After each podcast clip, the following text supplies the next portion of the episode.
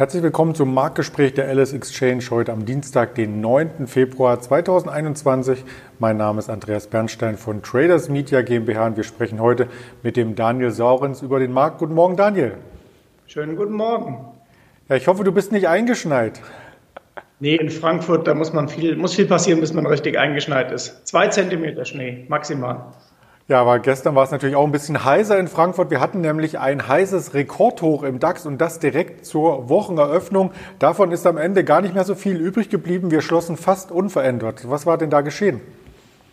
Ja, kleines Antesten nach oben und dann hat es eben nicht gereicht, weil auch die Stimmung schon wieder zu gut war, könnte man sagen. Die Wohler-Indikatoren äh, sind ja auch schon wieder nach unten gelaufen und insofern 14.100 scheint momentan ein wenig der Deckel drauf zu sein. Das sehen wir auch im mittelfristigen Chartbild. Ich habe das hier entsprechend grün markiert. Da tut sich der Markt schwer und auch heute vorbörslich sind wir nahezu unverändert zum gestrigen Schlusskurs um die 14.050 Punkte. Pendeln wir letzten Endes etwas stärker ist da doch der Nasdaq, der hier wie an einer Linie gezogen, an einer Trendlinie gezogen, quasi Rekord für Rekord erklimmt. Ja, wir haben ja auch in unserem Markenwertportfolio viele Nasdaq-Werte drin und man sieht im Grunde alle zwei, drei Tage durchrollierend, dass ein anderer äh, sich nach oben bewegt und wunderbare Gewinne abliefert. Gestern dann äh, zum Beispiel auch wieder eine Moderna, die nach vorne kam, eine Nvidia, die stark ausgesehen hat und ähm, in der Woche vorher war es dann eben die Google zeitweise mal. Und so kriegt der Nasdaq immer so ein kleines bisschen Zusatzfeuer und Zusatzantrieb und das führt ihn jetzt äh, von Tag zu Tag auf neue Rekorde. Ja, die Nvidia hattest du gerade angesprochen, kurz vor dem Allzeithoch. Da gibt es natürlich auch andere Werte, die hier schon darüber hinweg gesprungen sind. Und da wäre mir zum Beispiel ins Visier gekommen eine PayPal.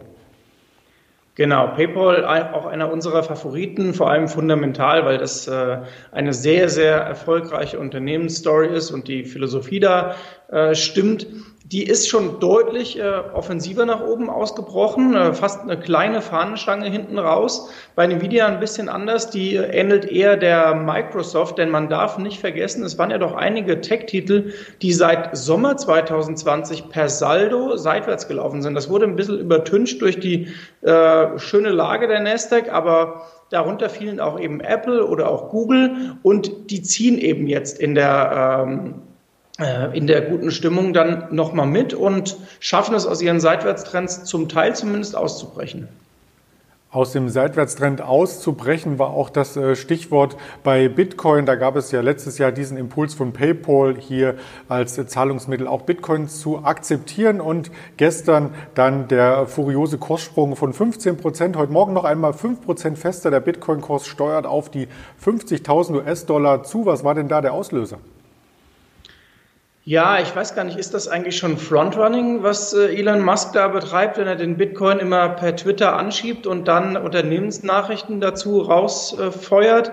Äh, auf jeden Fall investiert Tesla in Bitcoin und äh, ich bin nicht der allergrößte Tesla-Fan, wie man vielleicht merken kann. Es ist auf der anderen Seite dann konsequent, was Elon Musk macht, denn äh, technologieverliebt ist er. Ich glaube, für die Umwelt interessiert er sich so eher so am Rande und da passt ja auch der Bitcoin, denn die Technologie ist spannend, der Umweltaspekt äh, ziemlich desaströs und äh, nichtsdestotrotz, Tesla möchte da rein und man erwägt ja sogar Tesla, äh, Entschuldigung, Bitcoin auch als Zahlungsmittel äh, in kleinen Dosen akzeptieren zu ähm, wollen, sofern die Börsenaufsicht und die äh, Finanzaufsicht da mitmacht. Ja, und es gibt dann mal wieder eine Schubrichtung 50.000. Ja, da bin ich auch gespannt, äh, wie das Ganze abgewickelt wird, denn man muss ja beim Tesla erst eine Anzahlung leisten und dann später den restlichen Betrag, wenn das Auto produziert wurde und geliefert äh, wird, äh, begleichen. In der Zeit kann natürlich der Bitcoin-Kurs hohe Kapriolen schlagen. Aber für den Bitcoin optimistisch beziehungsweise auch für den Tech-Sektor insgesamt sind natürlich die US-Banken und das spielt ihnen auch in die Karten. Dazu hast du uns ein Statement von Morgan Stanley mitgebracht.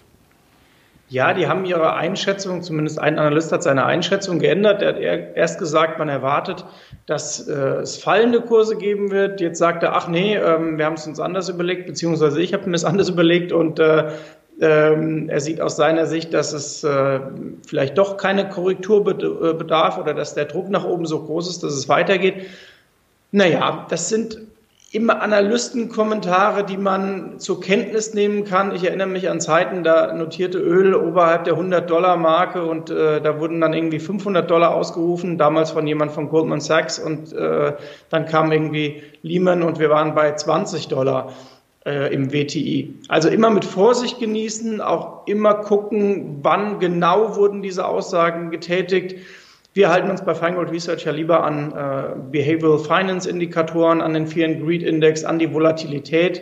Und die Volatilität zeigt im Moment sehr, sehr spannend. Wir laufen mal wieder auf die untere Begrenzung des Bandes zu und die ist ja ungefähr bei 20, 21 Punkten, sowohl bei VX als auch VDAX New. Und bisher, seit März 2020, kamen wir da niemals drunter. Das ist auf alle Fälle spannend. Und wenn du schon Goldman Sachs erwähnst, dann lass uns noch kurz auf Goldman Sachs selbst schauen, auf die Aktienentwicklung. Und auch da gab es ein Statement, diesmal zur Zinsentwicklung. Genau, Sie haben ein halbes Jahr Ihre Zinsprognose nach vorne genommen, wenn man so will. 2024, äh, nicht im zweiten, sondern im ersten Halbjahr, könnte da jetzt was passieren. Bei Goldman muss man äh, fairerweise sagen, ich bin nicht der größte Freund ihrer Aktienprognosen, weil da auch immer viel äh, Sell-Side-Analyse dabei ist. Aber im Zinsbereich lagen sie zum Beispiel nach äh, Lehman sehr gut, indem sie gesagt haben, recht frühzeitig, hey, ihr überschätzt das, wie schnell ähm, die Zinsen angehoben werden könnten. Das dauert viel, viel länger als gedacht. Und wenn Goldman, die ja auch immer, glaube ich, einen relativ guten Draht Richtung Regierungsseite haben und auch Richtung Notenbank, wenn die jetzt ähm, da ein Statement geben und sagen 2024, ist es, glaube ich, keine schlechte Richtschnur. Und ähm, damit kann man erstmal arbeiten. Wenn man den Dollar dann anguckt, wenn man sich Gold betrachtet, hilft als äh, Hintergrundinformation.